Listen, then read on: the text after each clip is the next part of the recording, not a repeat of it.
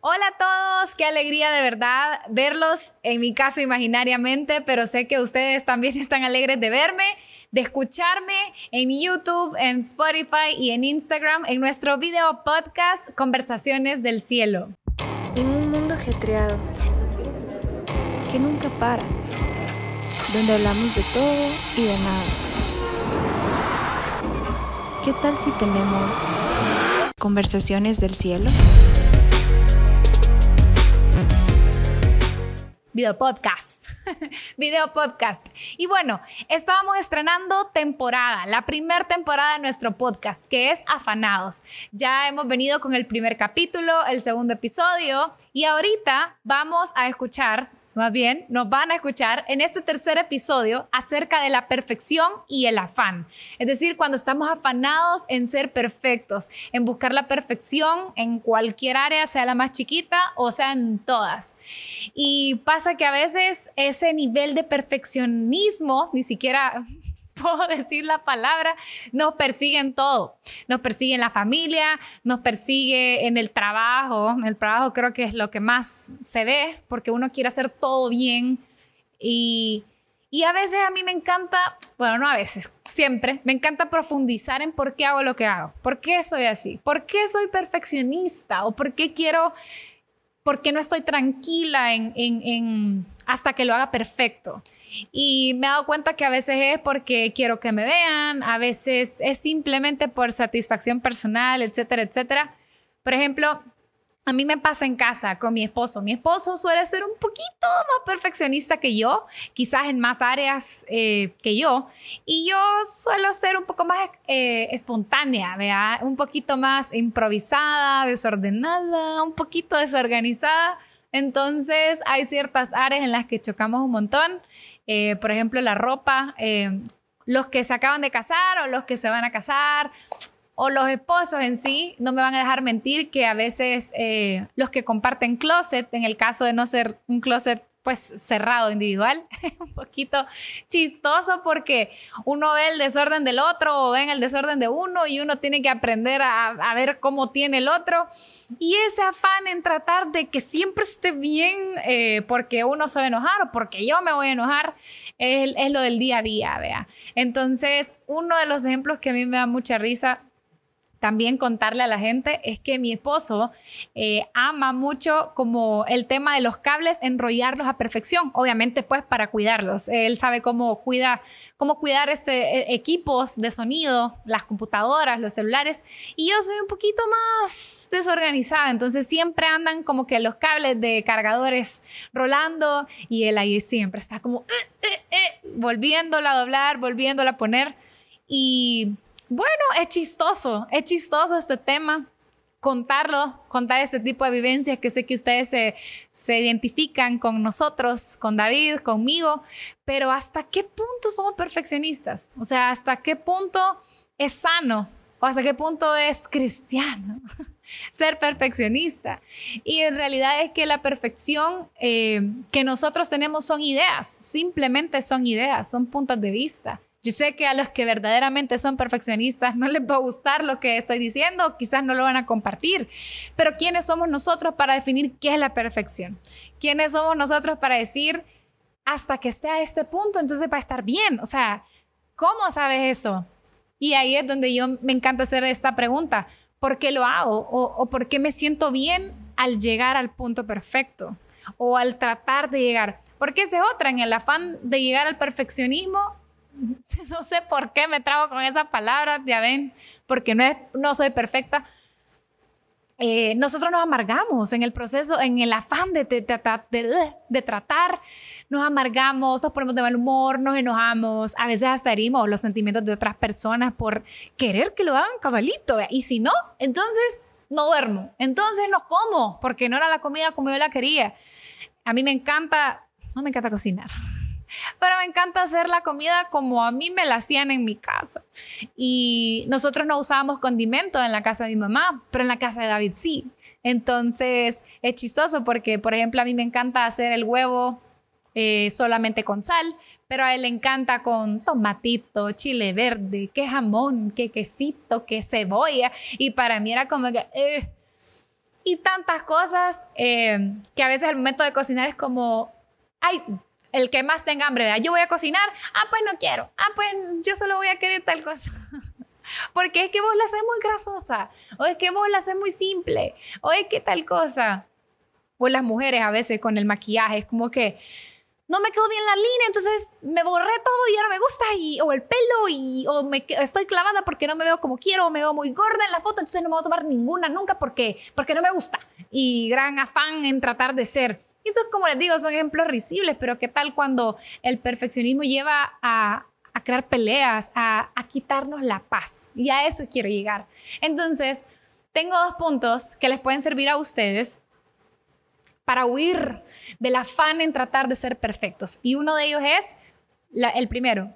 Tómense el tiempo de preguntarse por qué quieren que salga a ese punto de perfecto cualquier cosa. Una decisión, un dibujo, eh, ustedes mismos, su aspecto físico, lo que sea. ¿Por qué lo hacen? Y, esa sensación de, estar satisfechos cuando, según ustedes, lo han hecho perfecto, ¿Por qué le gusta eso? Porque ustedes se sienten autosuficientes, porque sienten que no dependen de nadie. Y cuando ustedes tengan esa respuesta, puede ser que esto lo hagan, se tomen dos minutos, se hagan la pregunta y encuentren la respuesta rápido. Puede ser que en varios días se encuentra. Pero cuando encuentren la respuesta y ustedes se autoexaminen, es probable que encuentren que la respuesta no es buena, que la respuesta es eh, dependencia de mí mismo, que yo puedo hacerlo mejor, eh, no sé. Y aquí, aquí viene lo importante. ¿Por qué no es Dios eso? ¿Por qué no es Dios eso perfecto? ¿Por qué, ¿Por qué piensan que ustedes pueden hacerlo más perfecto y no Dios en ustedes haciendo una obra literalmente perfecta? Entonces es un examen, ¿verdad? Es un examen. Y el segundo punto es, si solo Dios es perfecto, su ley es perfecta, su palabra es perfecta y todo es lo único perfecto que existe, entonces cada vez que yo vaya a hacer algo o cada vez que yo me sienta frustrado, frustrada porque no salió o porque quiero que salga, está bien, está bien que queramos hacerlo bien, pero en ese momento oremos y, expongámosle esas cosas a Dios y entreguémoselas a Él. Y digámosle, Señor, o sea, literal, así, Señor, si tú te querés perfeccionar en eso, yo te cedo el control en este momento y dame paz en mi corazón, que aunque no salga como yo quiero, que yo sienta la paz de que tú en mí vas a hacer lo mejor. Y eso prácticamente es algo que te va a ayudar un montón. No sean amargados, vivan la vida, eh, sean espontáneos, sean alegres y no se claven, no se claven, no se claven. ¿Cómo están amigos? Eh, bueno, ya, me conocen, para los que no me conocen, me llamo David, soy el esposo de Gina y quiero compartirles un par de cosas acerca del afán, afán en el perfeccionismo. Ah, estos, temas me, golpean. Usualmente cuando la gente dice perfeccionista, todos se sienten como orgullosos de ser perfeccionistas, así como, ah, es que yo soy perfeccionista, es que yo soy, eh, me gusta que las cosas sean cabales, así exactas. Y quiero que sepas que eso no es tan bueno. O sea, no tenés que sentirte orgulloso de eso. Eh, ¿Por qué? Bueno, en mi caso, a mí me cuesta un montón eh, comunicarme. Me cuesta un montón comunicarme. Bueno, mi, mi, esposa lo sabe, mis amigos lo saben. O sea, me cuesta un montón decir realmente lo que siento a veces o lo que pienso. En mi mente, bueno, de hecho, para los que no lo saben, y bueno, esta historia no le he contado mucho, pero una vez reprobé, reprobé preparatoria porque la maestra quería que yo hiciera el proceso de sumas en, la, en el cuaderno de eso que usted pone, de, eso que vos pones el número abajo y luego haces la suma y así los palitos. Y yo no lo hacía así, yo lo hacía en mi mente y, y, ponía el resultado. Y solo por eso tuve que repetir preparatoria. Señora justicia con ese maestro. La cosa es que a mí me cuesta comunicarme y es, este tema de eso de ser perfeccionista es como, es bien difícil porque a mí me gusta, eh, y lo digo no con orgullo, sino de verdad difícil, me llega que las cosas sean como yo las pienso. Pero es un gran contraste que las cosas salgan, digamos, hay un equipo de trabajo en la iglesia, estamos trabajando juntos, y a veces yo digo, ok, hagamos esto, equipo, esto, esto, esto y esto. El problema es que cuando las cosas se hacen, no salen exactamente como yo las había visualizado en mi mente. Pero he descubierto con ese tema que me cuesta un montón comunicarme. Me cuesta un montón decir las cosas tal cual. Me cuesta pedir, o sea, o pedir un favor o pedir ayuda exactamente, ya sea por pena, ya sea porque en mi mente las cosas funcionan así como tengo una amiga que dice es sentido común, pero no toda la gente tiene ese entendimiento, a mí me cuesta un montón. Entonces, cuando estoy trabajando a veces con el equipo, me pasa de que estamos en una mesa reunidos y decimos, vaya, ok, vamos a hacer esto, eh, digamos, vamos a hacer una actividad en la iglesia. Y esa actividad en la iglesia tiene que tener eh, un protocolo, estas personas a cargo, la bienvenida, bla, bla, bla, quién va a predicar y todo lo demás. Entonces, pasamos cada, por, por cada uno de los puntos, se resuelven, pero siempre hay algo en todo el desarrollo de ese, de ese, de ese programa, siempre hay algo que no lo digo, como que lo, lo, en mi mente funciona como, ah, así es. Y eso es un gran problema porque cuando ya llegamos al día, al día del evento y todas las cosas se están haciendo, hay cosas que se me van y tengo, yo tengo esa frase de decir, se me fue, perdón, se me fue. Y la verdad es que eso es lo que más me cuesta, porque a veces me molesta o me, me, molesto, tenemos algún tipo de discusión o roce con el equipo de trabajo, cosa que les puede pasar a ustedes en su trabajo si sos jefe o, bueno, yo no soy jefe, solo trabajo con el equipo, pero los que son jefes les puede pasar que le pedís algo a tu equipo y el, y el, y, el equipo no te responde como vos pensabas, pero puede ser que sea tu problema, como el mío, que no te comunicas. Y ese es un gran rollo, porque cuando las cosas se están haciendo, cuando el evento, la actividad, o el trabajo, el plan de trabajo, todo se está desarrollando, siempre hay, hay, hay, hay dentro de la planificación, hay algo que no sale cabal. Entonces vienen las discusiones, que los roces, que no sé qué para hacerlo más práctico y más profundo, a mí me pasan esas cosas en mi casa. Me pasan esas cosas en mi casa con cosas bien sencillas como por ejemplo el cocinar. Los que están casados van a entender esto. Tu esposa, si sos hombre, tu esposa tiene una forma de cocinar y vos, como hombre, tenés otra forma de cocinar. Vos haces los huevos solo con mantequilla y alguien más, o, tu esposa o tu esposo, hace los huevos con cebolla y chile verde y así son buenos. Y cuando alguien dice, voy a cocinar la cena, voy a hacer la comida de la noche, a veces lo que pasa es que es que no me gusta cómo lo haces. Y me ha pasado con Gina a veces.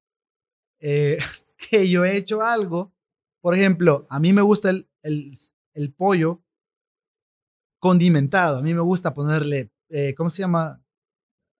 ¿Cómo se llama esto? Sazonador completo.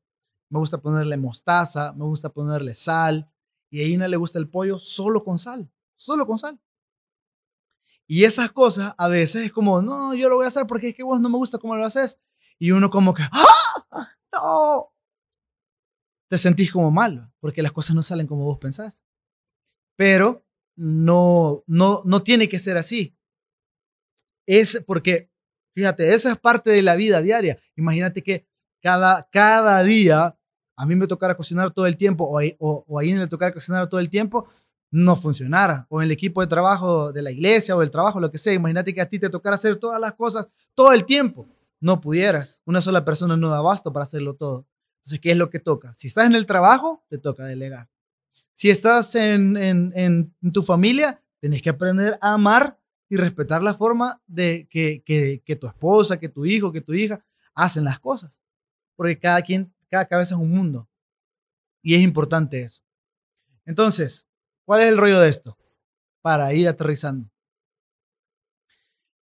A veces, estos puntos de diferencia, eh, que son bien cotidianos, son puntos de diferencia bien cotidianos, de que yo lavo la ropa así y vos lavas la ropa de otra forma. Mejor no me la laves porque a mí no me gusta yo cocino así, no sé, esos puntos que son todos los días los, los experimentamos. Hay que aprender a ser más práctico. Hay que aprender a ser más práctico. Y para eso, yo quiero compartir con ustedes dos cosas. En primer lugar, eh, voy a decirles el consejo práctico para que lo tengan ahí y luego voy a tratar de explicárselos porque yo por lo menos así funciono. En primer lugar, la vida se hace en unidad. Tú no puedes existir solo, no puedes hacer todas las cosas solo, no puedes, eh, digamos, en el trabajo, no puedes hacer todo el trabajo solo. Aunque sea muy perfeccionista, que muy, muy delicado. Yo le dije al, al productor, le dije, mira, sabes, yo no soy perfeccionista, no me considero, no, no, no, para nada este tema no va conmigo. Lo que soy, soy un gran delicado. Soy un gran delicado y me gusta que las cosas sean como yo pienso. Y eso a veces trae un montón de problemas. ¿Por qué? Porque no cuesta. La vida se vive en unidad, no todo lo puedes hacer tú, no todo lo puedo hacer solo yo. Entonces, la vida se vive en conjunto. ¿Qué significa eso? Que a veces mi esposa va a lavar la ropa y no es la forma en la que yo toda mi vida lo, lo, lo, hice. Y es esto, no sé si les pasa a ustedes, pero quiero compartirles esto rápido. A mí me pasan esas cosas. La raíz de esas cosas en mi vida es que yo soy el tercero de, tres hijos. Soy el último.